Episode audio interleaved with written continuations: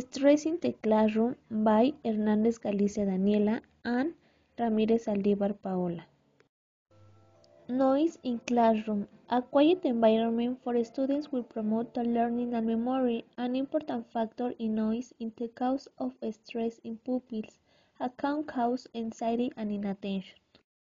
It's of great importance that teachers take action according to the academic level for a reduction in noise in the classroom and to improve the learning method of the student. Stress. Stress is a feeling of physical or emotional tension. It's the reaction of the body to a challenge. There are two types of stress. One, acute stress that occurs in the short term and disappears quickly. Two, chronic stress is prolonged for weeks or months and causes health problems. Stress in the classroom. Academic stress is due to the different demands of the teachers to works. The students such has exams, noise in the room works. It's important that teacher takes into account different strategies to combat and reduce stress in their students so that their academic performance is not affected.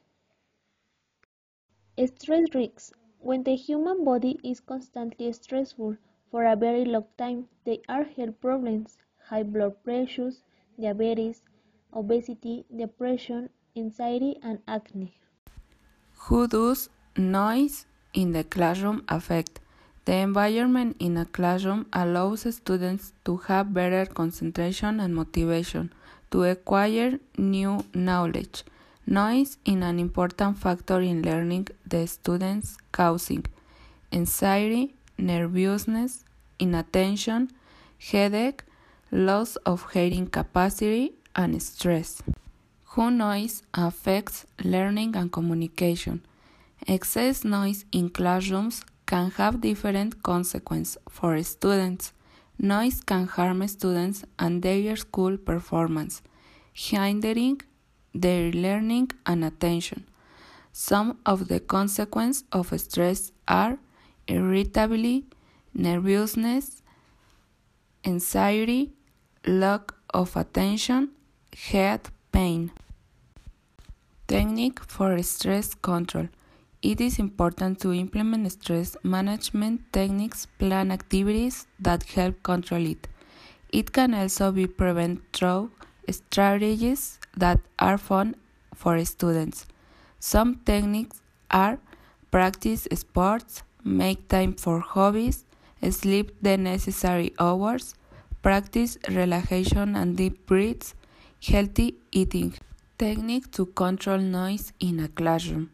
A quiet environment favors the learning process, improves concentration. To reduce noise in classes, it's necessary to adopt basic measures and proper classroom management by the teacher.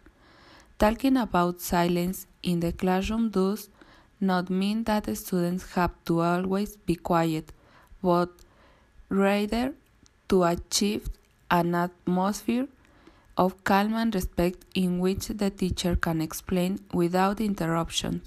Among the benefits of silence are develops the memory, increases school performance, greater autonomy of the students, better communication between teachers and students, and the latter between. Finally, it is important that the teacher knows the importance of noise control in classrooms for the improvement of academic results in their students. Thank you for your attention.